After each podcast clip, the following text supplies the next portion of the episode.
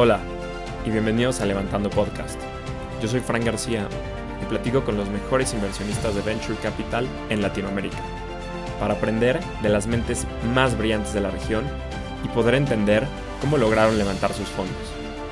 A través de conversaciones, los inversionistas compartirán sus principales aprendizajes dentro de la industria de Venture Capital. En el episodio de hoy, Michelle Arevalo Carpenter y Justin Schwartz co-founders y managing partners de Impacto Capital, nos cuentan cómo nace el fondo de impacto, la salud mental entre emprendedores, emprendedores que no quieren vender sus empresas. Además, platicamos sobre las ventajas del revenue-based financing sobre el modelo de venture capital tradicional. Una de las formas en la que los fondos de venture capital apoyan a las startups de su portafolio es a través de alianzas. Y una de las alianzas que me ha funcionado de maravilla es con Amazon Web Services Gracias a las alianzas que tiene AWS for Startups con otros fondos de Venture Capital en Latinoamérica, he podido ayudar a las startups de mi portafolio con créditos de hasta 100 mil dólares. Si eres un VC y no tienes este beneficio, te estás perdiendo de mucho. Hola Michelle, Justin, bienvenidos a Levantando Podcast. Hola Fran, ¿cómo estás? Qué gusto. Muchas gracias por la invitación. No, muchísimas gracias a ustedes. Usualmente no hago entrevistas de dos, pero yo creo que esta va a salir súper bien. Siempre me gusta empezar con un poquito de contexto. Michelle, lanzas Impacto en 2013 para después lanzar Impacto Capital eh, este año. ¿Cómo nace este fondo de impacto? Bueno, nace eh, de, todos los orígenes eh, poco comunes para, para un fondo de inversión. Creo que la, historia un poquito más regular y, que, y, de muchos de tus em, eh, imagino, de muchos de tus, eh, eh, de tus invitados en el podcast, pues es de gente que está mucho en finanzas y que trabaja tal vez ahí en, en private equity, en, investment banking, ven la luz eh, y deciden, wow, este, este, este, mundo de las startups, este mundo del impacto social, pues está bueno y, y se cambian. En cambio, acá es al revés, ¿no? Eh, en mi caso, yo soy originalmente eh, abogada de derechos humanos, yo trabajaba con refugiados, especialmente en Ginebra. Entonces, creo que mi camino hacia más bien venir a este otro lado del, del, del mundo es eh, es un, poco, es poco convencional, porque cuando fundamos Impacto, en realidad estábamos como solucionándole un problema a los fundadores de startups de impacto social y ambiental. Ni siquiera tech, entonces de esto estamos hablando en, en la década en la cual tech era todo, ¿no? Eh, claro, eh, lo hicimos suficientemente bien que terminamos siendo un centro de gravedad para todo lo que tiene que ver startups, incluyendo tech. Y bueno, pues en nuestro ecosistema en la región andina, nosotros encontramos que, que es muy difícil encontrar startups que sean de impacto social que no sean tech y lo contrario, startups de tech que no tengan un corazoncito muy grande por dentro. Entonces, eh, es así como empieza Impacto eh, como una red de espacios de coworking, luego nos aliamos con Google for Startups y nos convertimos en una aceleradora de Google for Startups eh, y luego empezamos una consultoría como de corporate venturing que se llama Impacto, Impacto Consulting. y este como conglomerado, como holding de empresas que no tienen, no deberían tener nada que ver la una con la otra, terminan siendo un, paquete completo de apoyo a emprendedores.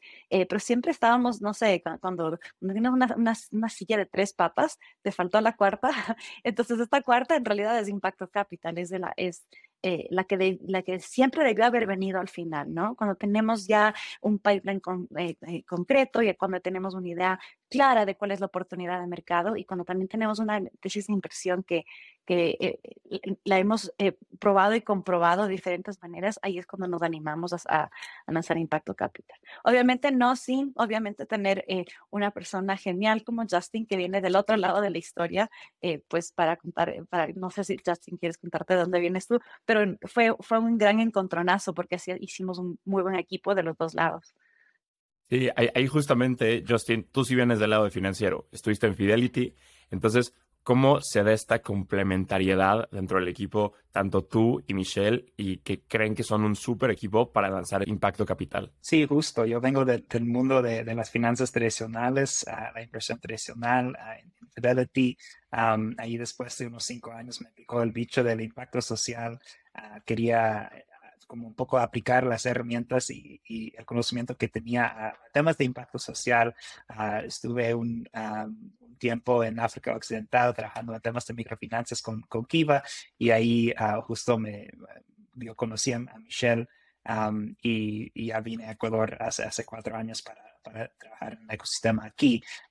entonces, creo que justo nos complementamos muy bien, Michelle y yo, porque al final los dos llevamos un tiempo trabajando en, en el ecosistema, pero viniendo desde diferentes perspectivas y diferentes experiencias. así que para un fondo, creo que para cualquier fondo, pero especialmente para este fondo que tiene eh, eh, una parte financiera, de, una parte de innovación financiera ah, muy importante y, un enfoque fundamental en impacto social y ambiental. Eh, nosotros éramos el equipo correcto para fundar el, fondo y, Impacto Capital. Justin, sobre esta misma parte financiera que ahorita mencionas, o sea, ¿por qué empezar Impacto Capital como un fondo de revenue-based financing versus al modelo tradicional de venture capital? Y si nos puedes explicar brevemente qué es este modelo de revenue-based financing. Claro, ahí realmente Impacto Capital nace de, del entendimiento de unas brechas importantes en el acceso a capital para startups en etapa temprana en la región andina, que, que viene de toda la experiencia previa que, que, que Michelle nos, contó de, impacto como desarrolladora como, ese, ese ecosystem builder. y realmente eh, el, primer reto era el, tamaño de ticket adecuado. no hay, hay pocos fondos en, en, el mundo de VC, se diría un fondo de, de, de seed, o, o, a veces en el mundo de impacto se habla de ese concepto del missing middle, pero el, el reto es lo mismo. Si tú eh, como startup estás en esa etapa temprana con tracción, pero quieres levantar 100 mil, 2 mil, perdón, perdón, 100 mil, 200 mil dólares, no hay muchos fondos en, eh, en, en, esa etapa, en serie A para adelante, entre muchos más, más fondos. Entonces, eso es un reto. El otro reto es justo lo que tú, tú me preguntas, el tipo de capital adecuado venture capital es, eh, la industria ha estado creciendo mucho en, en Latinoamérica en, los últimos años, digamos, pero para que una startup pueda aumentar venture capital, tiene que tener dos ah, características. Uno, el crecimiento exponencial o ese potencial de, crecimiento exponencial, y por otro lado, ah, la capacidad de, de, buscar y conseguir un éxito y el deseo también que los fundadores quieran a buscar un exit. Y nosotros vemos mucho donde nosotros estamos en Ecuador, en la región andina, que hay, hay muchas startups con mucho potencial, pero todavía no se han dicho muchos exits. entonces, y, también trabajamos en este segmento de startups con impacto social y ambiental, donde a veces los emprendedores no quieren un exit. Quieren, no quieren vender su empresa en cinco años, cinco o seis años, quieren construir algo a, largo plazo. Ah, y justo nosotros vemos que, que Revenue-Based Finance Ah, es, es, algo que, ah, que cubre unas de esas, esas brechas que existen. Realmente es revenue-based finance es justo como, como suena, es un préstamo, pero en vez de tener una tasa de interés fija, los pagos ah, están calculados en base a un porcentaje de los ingresos de, de, la empresa y eso le da a la empresa un, tipo de flexibilidad en, en, el pago de, de, préstamo. Qué interesante este tema de los exits. O sea, no, no sabía que ese era un gran factor en la decisión del revenue-based financing, porque el modelo de VC tradicional me dice que vas a tener que vender tu empresa, al final tienes que buscar ya sea una adquisición, un M&A, un IPO, algo que te dé este evento de liquidez y que le dé liquidez a todos los inversionistas previos. Y ahora, Michelle, sobre este mismo modelo del revenue-based financing, o sea, cómo se da la construcción de un portafolio, ¿no? Porque el modelo de venture capital tradicional me dice yo voy a tener entre 20, 25 empresas en mi portafolio y una o dos van a ser mis fund makers. ¿Ustedes cómo hacen una construcción de portafolio con este fondo de 2 millones de dólares? O sea, ¿qué es lo que buscan de cada startup? O sea, digamos que sea parejo o no siguen este power law de VC. O sea, ¿cómo funciona? Y creo que para explicarte más sobre cómo, cómo se construye este portafolio, eh, creo que es importante un poquito hacer una de, construcción de la, de la, narrativa macro de cómo funciona un portafolio en, en venture, porque em, eh, bueno, claro, como tú decías, no hay mucha gente que de repente es como que, ah, pues claro, ¿no? O sea, hay que plantearse, ¿quieres vender tu empresa algún día?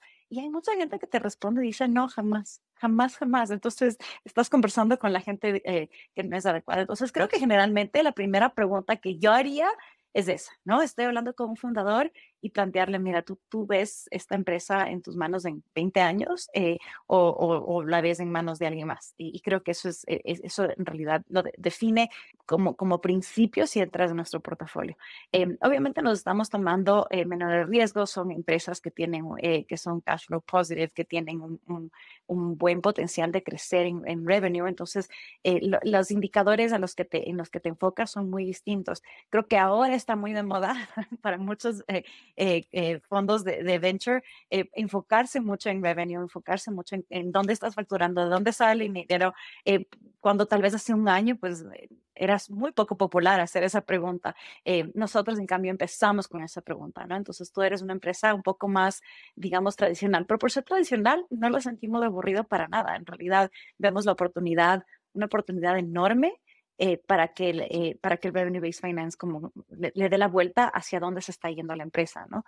Em, eh, tal vez, bueno, ¿Cómo, ¿Cómo construimos nuestro portafolio? Te puedo hablar un poco de nuestro portafolio ideal. Nuestro portafolio ideal sí debería ser diverso, no por temas solamente de principios, sino porque también de nuestros colegas, eh, no solamente en Revenue Based Finance, pero sí en el mundo de, de, inversión de impacto, eh, eh, nos, nos, comparten, las estadísticas son alucinantes de, de, lo bien que les da cuando invierten en fondos que tienen al menos una fundadora mujer o un fundador o fundadora que tenga alguna perspectiva particular de Esto funciona bastante bien en mercados pequeños como los nuestros también, en los cuales hay, tú sabes, en América Latina vivimos en una burbuja y tal vez alguien te puede haber dicho, mira, eso en ese barrio nunca funcionaría, pero porque no tienes nadie que vive en esos barrios, pues nunca lo supiste y entonces manejamos el riesgo eh, más de esa manera.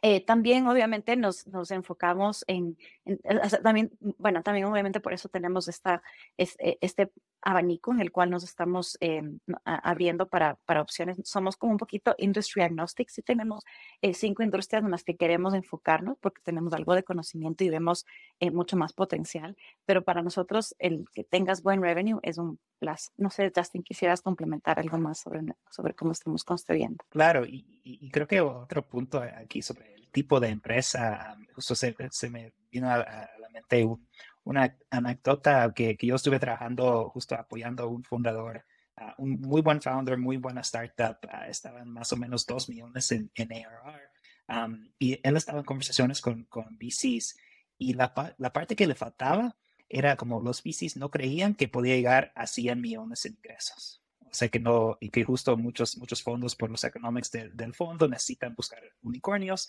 y por lo general dicen ya 10, un múltiplo de 10 sobre un ingresos de 100 millones, solo podemos invertir en startups que donde nosotros tenga, tengamos la, confianza de que puede llegar a 100 millones de ingresos.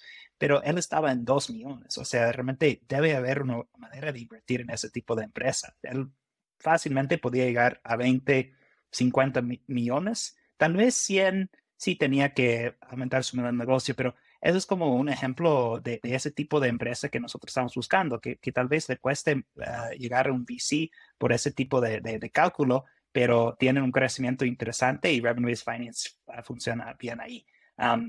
y sobre el portafolio, justo como decía Michelle, ese portafolio diverso al final, el retorno, como, como tú decías, Fran, no es un power law. Nosotros, eh, un portafolio ideal no, no tendrían muchos, muchas pérdidas. Siempre van a haber unas, pero nosotros tampoco deberíamos tener pérdidas totales porque la empresa nos va pagando. al final es un préstamo. Entonces, si la empresa fracasa después de dos, tres años, nos habríamos recuperado una parte de la inversión, pero tampoco también nosotros tenemos un techo sobre, sobre la, inversión. entonces, no vamos a tener ese, esas empresas, startups de, de 100X, sino un portafolio más, más equilibrado con retornos interesantes, más moderados en, en esos portafolios de más o menos 15 startups en las que queremos invertir. Claro, es un modelo totalmente distinto al de VC, que no, como justo como decías, no es power law y buscas tu outlier, tu atípico que te regrese el fondo, sino más estable.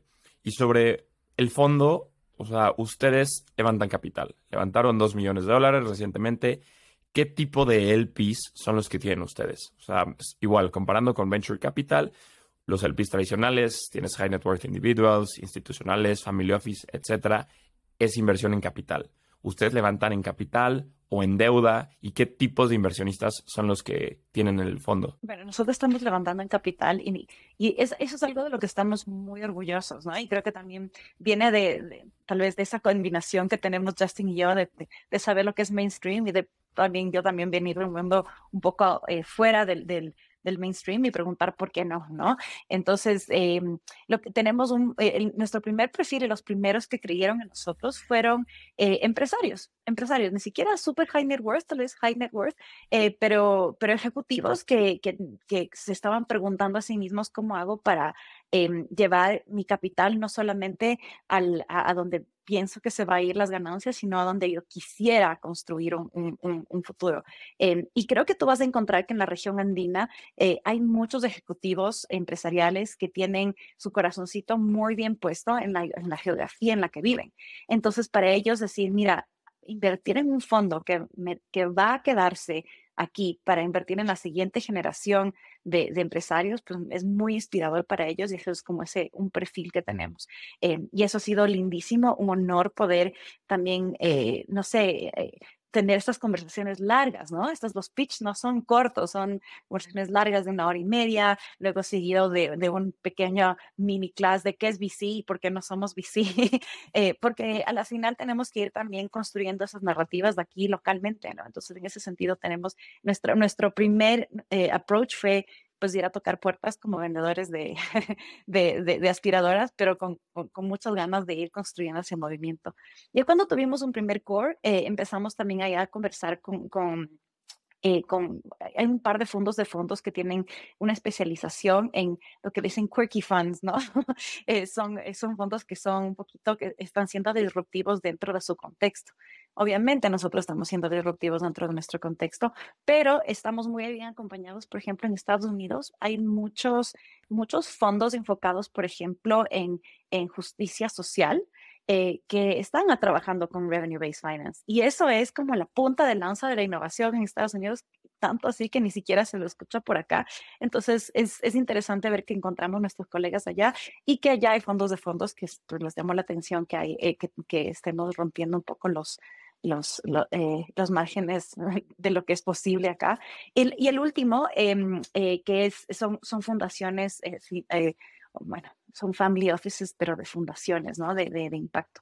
Entonces, estas family offices tienden a tener mucho enfoque en el legado de su familia. O sea, tu apellido literalmente está ahí y todo el mundo quiere saber dónde se está yendo el capital del apellido de esa familia. Entonces, creo que para ellos ha sido muy importante anexarse a fondos que tengan muy buena reputación en temas sociales y ambientales y que también de nuevo estén poniéndole eh, un enfoque eh, muy local, muy de, builder capital, ¿no?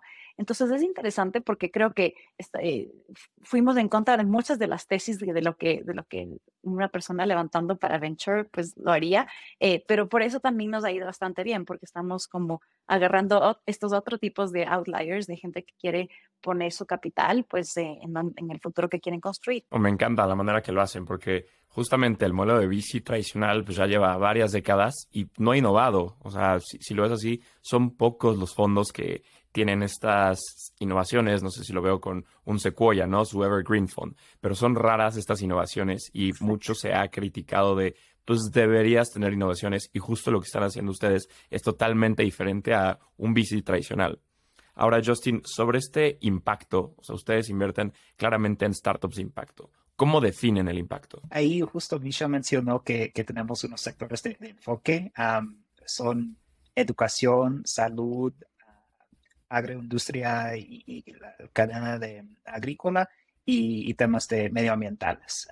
entonces, eso usamos palabras como más amplias, también incluye temas porque pueden ser empresas tecnológicas o no tecnológicas, eh, incluyen en esos sectores EdTech, HealthTech, AgTech y CleanTech como parte de, los sectores, pero eso para que, uh, para que la audiencia tenga una idea de, de, por qué vemos impacto en, uh, en, es, en, esas industrias. Estamos buscando startups rentables con modelos de negocio como ya contracción que también estén generando ese, ese impacto social y ambiental.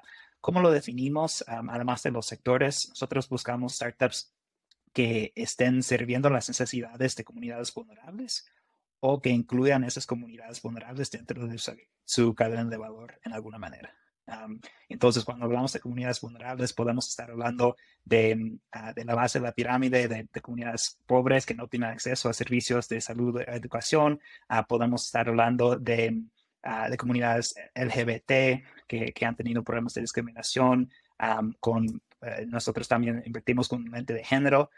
eso quiere decir que estamos siempre buscando promover la equidad de género a través del fondo. Entonces, hay modelos interesantes ahí y obviamente ponemos ah, el tema de, cambio climático y el, tema de impacto ambiental. Es otra categoría, pero es, cada vez más importante y hay startups que con innovaciones muy interesantes en, ese sector. Michelle, un VC normal busca en las startups que le invierte y dice mucho sobre el equipo, ¿no? es el equipo, o sea, team y TAM, equipo y mercado. O sea, ustedes cómo hacen este assessment sobre las empresas en, las que invierten. Claramente el revenue es, un indicador muy grande porque son revenue-based financing, pero ¿qué otras cualidades? O sea, Justin mencionaba ahorita justo el tema de, industria, que sean diversos, pero más hacia soft skill del, equipo y en qué otras cualidades de las empresas o características se basan antes de decidir si invertir o no eso creo que, o sea, le estás pegando en el ojo porque es una de las preguntas que más eh, eh, nos, nos, han levantado, ¿no? Colegas también en, este mundo. Em, mira, eh, hay, no sé si, o sea, hay un estudio muy, muy famoso del, del Wellbeing Project que se hizo público justo antes de la pandemia, en 2019, y decía que, que de, de las profesiones más duras para temas de salud mental, eh, es eh, ser emprendedor. Y de esos, el emprendedor social, el que más impacto, es el que peores outcomes tiene, ¿no? Entonces, son gente que tiene depresión, ansiedad, altas tasas de divorcio, eh, mala salud, de, no sé, física, temas, temas de, de, de, de, presión arterial, todo lo que tú te imaginas. Entonces, esto nos, nos lleva a preguntar, bueno, pues, ¿por qué? Y eso tiene mucho que ver con, claro, con, también la, la, responsabilidad que tenemos como... Eh, como financistas de en qué le estamos metiendo el enfoque y la presión para ese fundador. Porque creo que muy pocos fondos se dan cuenta del, nivel de riesgo que te tomas cuando tienes un fundador que tal vez está genial y da todas las charlas TED y te da el high five en eh, y que tal vez eh, si tú le, raspas un poquito, te das cuenta que hay un equipo detrás que está eh, sobretrabajado, que tal vez no, no, se siente, no se siente como enfocado en el propósito de la empresa, en la visión y no tiene pues capacidad de pensar, ok, en cinco años de tal vez podría eh, avanzar en mi, profesión. Entonces, todo eso tiene mucho que ver con el liderazgo de él o la fundadora o el equipo fundador eh, y qué tan distribuido está eso. Entonces, creo que eso es algo que, que, en realidad se puede ir, eh, no sé, tocando las fibras de eso ya en las conversaciones verdaderas, ¿no? Y en ese sentido, creo que sí tenemos nosotros un, un edge muy especial del lado de, de Justin, porque Justin acompaña acompañado a más de 300 equipos de fundadores desde Impacto, Cap, eh, eh, desde Impacto Labs, que es la aceleradora. Y yo de mi lado también, como fundadora, como mentora de varios de esas 300 de eh, startups, porque en esas conversaciones tú te das cuenta, no sé, tocas de todo, ¿no? Desde me estoy peleando con mi cofundador hasta ¿qué, ¿qué, me pasa, por qué me estoy deprimido o a qué también ¿Qué tan fuerte puede ser tu liderazgo como para decirle no al capital que te está pidiendo cosas que no puedes entregar? Entonces, en ese sentido, eh, eh, Revenue-Based Finance como que levanta un poquito de todo ese, ese, no sé, ese peso de ofrecer más de lo que puede entregar de verdad el mercado eh, y, sincerarse también con lo, que, con lo que es posible. O sea, a la final alguien, alguien le, le expliqué de una manera muy muy poco financiera, eh, ¿qué estamos haciendo con el Revenue Based Finance? En realidad es, estamos buscando que hayan empresas que crezcan a la velocidad humana y no la velocidad unicornio, ¿no? Eh, la, velocidad humana pues te permite tomar un paso atrás, ver, ah, ok, me equivoqué, voy a pensar bien, vamos a terminar a hacer las cosas. Eh, eso no significa que eres menos ágil, pero sí que estás construyendo a la velocidad humana y tal vez con unos cimientos un poquito más fuertes que si tienes que, no sé, eh, no sé, hacer 10x en el, en el próximo año, ¿no? Y eso también es clave. Claro, el, el de VC dice es casi foie gras de pues métele capital y que esto explote y que crezca. Y lo vimos claramente en 2021, todo este exceso de capital que hubo y todos, este, varios fondos internacionales, eh, locales, etcétera, igual metiendo y es como, no, pues crece al doble, crece más. Y, o he escuchado también de rondas que habían, el, fundador quería levantar 5 millones de dólares y llegaba el fondo, no, ten 15 y pues, a, ver, a ver cómo le haces, ¿no? Para sobre, pues, pues, crecer, ¿no? Y superar estas expectativas. Y también sobre esto que hablas de la salud mental, creo que es importantísimo. Y Justin, te quiero preguntar, ¿ustedes cómo lo ven para ustedes dentro de Impacto Capital? O sea, no hacia las startups en las que asesoran, sino dentro de Impacto Capital. Tú, como Michelle, veo que hay un analista más en el equipo. ¿Cómo lo ven ustedes desde dentro? Buena pregunta. Solo para acotar un poco lo que, lo que decía Michelle y tu reacción. O sea, nosotros para, para, dejarlo claro, no estamos en contra del VC, lo que estamos en contra de que VC sea la solución para todas las startups. y justo creo que 2021, como tú dices, fue un ejemplo de un año cuando muchas startups que no realmente no deberían haber levantado VC, por los dos lados, realmente no fue la mejor opción para, para el founder, tampoco fue una buena inversión para, para el fondo, eh, pasó mucho de eso y por eso nosotros creemos mucho en, en, financiamiento alternativo y, y, y más opciones. En cuanto al tema de, salud mental ah, para el equipo, es, ah, es una muy buena pregunta porque nosotros no podemos hablarles a, los founders de, temas de salud mental si nosotros como equipo no, no lo tenemos ah, presente y, no lo estamos trabajando.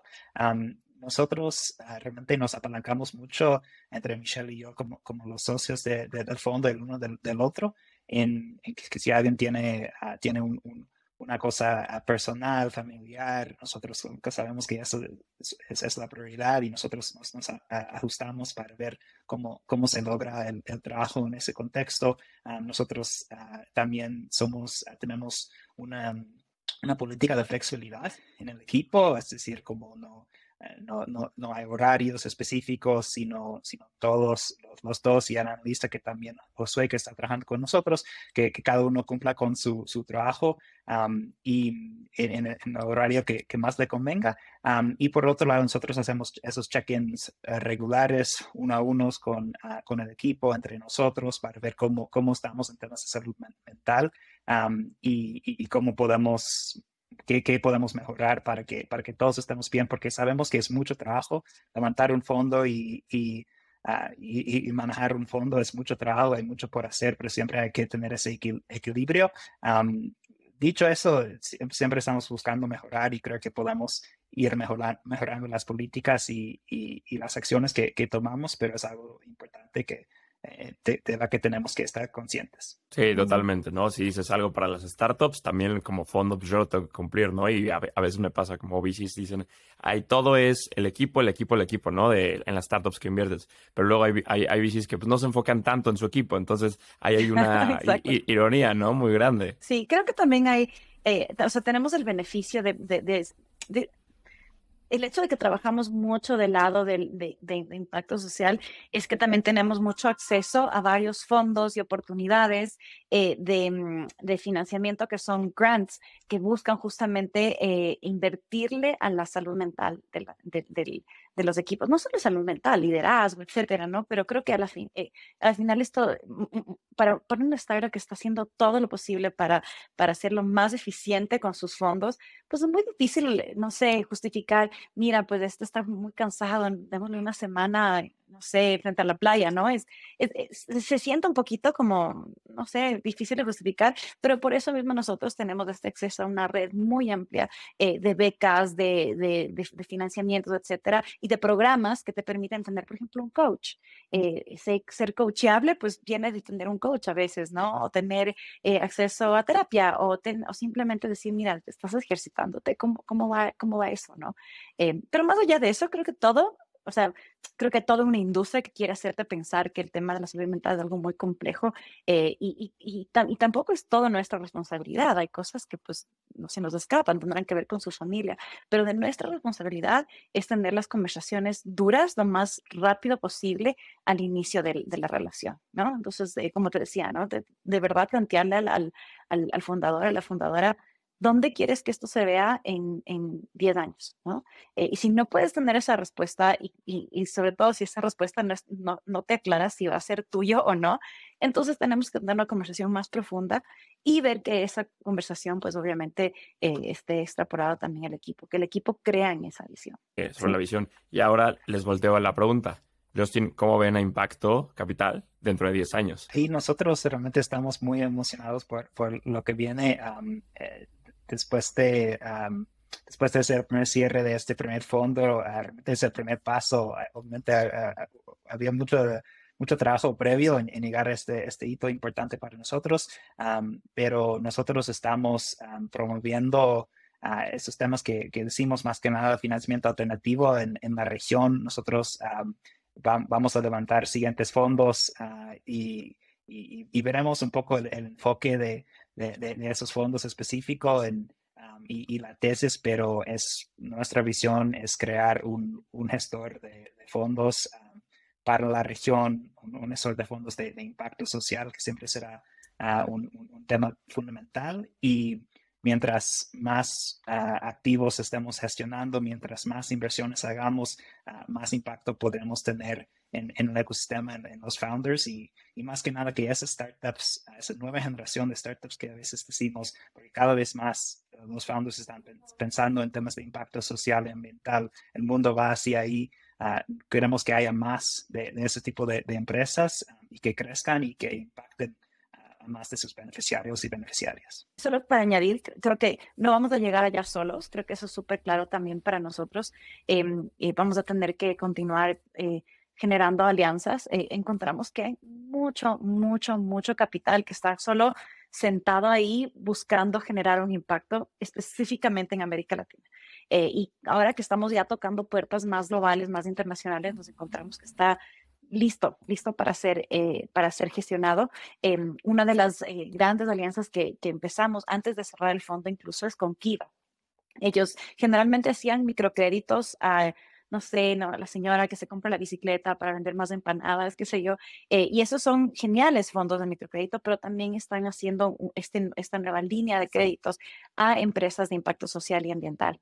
Eh, y estos son eh, unos préstamos filantrópicos al 0%. Entonces, creo que en ese sentido, ellos, ellos vieron en nosotros esta capacidad de poder tener el pipeline, tener esa cercanía también a la región, tener toda la, la capacidad instalada para poder ser sus, aliados en, gestionar esos fondos. Y es así como ya hemos hecho un par de inversiones de, eh, con, su, con, con, su capital filantrópico. Entonces es súper interesante para nosotros que empezamos a crear diferentes bracitos. Eh, entonces tenemos el, el bracito de, de, de, capital filantrópico para un cierto tipo de portafolio, el otro de Revenue Based Finance para otro tipo de portafolio. Pero quién sabe, o sea, como decía Justin, no cree, nosotros no creemos que venture sea malo. En realidad, lo que es malo es cuando pues, de, no hay un buen match o que sea el único vehículo. Entonces podemos imaginarnos tal vez algún día en el futuro venture como un vehículo para un portafolio en particular que, vaya, que vamos descubriendo mientras vamos también eh, eh,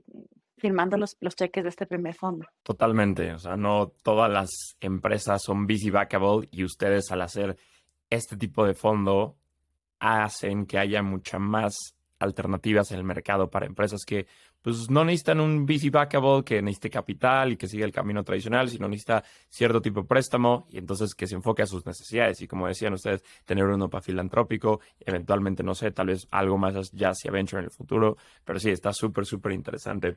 Eh, Justin, Michelle, llegamos a la parte final de la entrevista. Les voy a hacer unas últimas preguntas donde les pido que la respuesta sea lo más breve posible. Entonces, si quieren, nos vamos, este, Michelle, Justin, Michelle, Justin. ¿Preparados? Genial.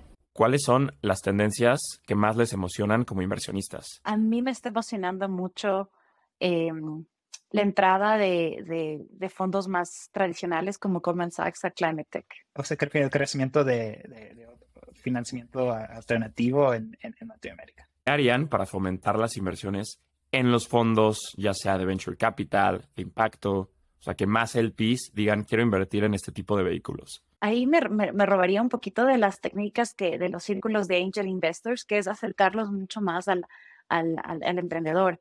Eh, nunca, o sea, nunca he visto tanto brillo en, el en los ojos de empresarios como cuando conocen a un emprendedor joven porque se ven ellos mismos en el, eh, en, en, el pasado. Entonces, ese, eh, esa magia creo que es a la final la que termina haciéndote pensar, ok, tal vez sí puedo mover un poquito de, este capital en este bolsillo hacia este futuro, ¿no? Yo diría exposición y educación son, son fundamental. Ah, yo, además de, trabajo en Impacto Capital, soy presidente de EquaCap, que es la Asociación Ecuatoriana de Venture Capital y Private Equity, y justo estamos ah, haciendo un trabajo de, educación a posibles LPs en, el país para que entiendan mejor el tema de startups y, de fondos, y entonces creo mucho en eso y creo que hay mucho que se puede hacer. ¿Generalistas o especialistas? Generalista, generalista. Claro, siempre buscándome buenos amigos especialistas y siempre teniendo esas conversaciones fascinantes y, y profundas, pero, pero de mi lado, generalista. Generalista. Y por último, ¿qué consejo le darían a un first time fund manager? Creo que el mundo de fund managers es tal vez uno de esos mundos muy similar tal vez que me imagino a, no sé, al fútbol profesional, que es cuando llegas no te la crees, ¿no? Entonces mi, eh, Sí, mi, mi, consejo es créetela, o sea, tú, tú perteneces ahí. Nosotros todavía somos first time fund managers y, muy recientemente, entonces no sé si tengamos uh, realmente el derecho de, de, darles consejos, pero um, hasta el punto en, el que hemos llegado, creo que tener paciencia y, y, y perseverancia es, es, fundamental. Michelle, Justin, disfruté muchísimo platicar con ustedes. Muchísimas felicidades por lo que han hecho con Impacto y ahora Impacto Capital. Eh, la están rompiendo y muchísimas gracias por el tiempo. Muchísimas gracias a ustedes. Gracias. Amamos tu podcast. Chao, Fran. Este fue un episodio más de Levantando Podcast. Si te gustó, no dudes en recomendarlo. Para más contenido, nos puedes seguir en Instagram, Twitter y LinkedIn como Levantando Podcast.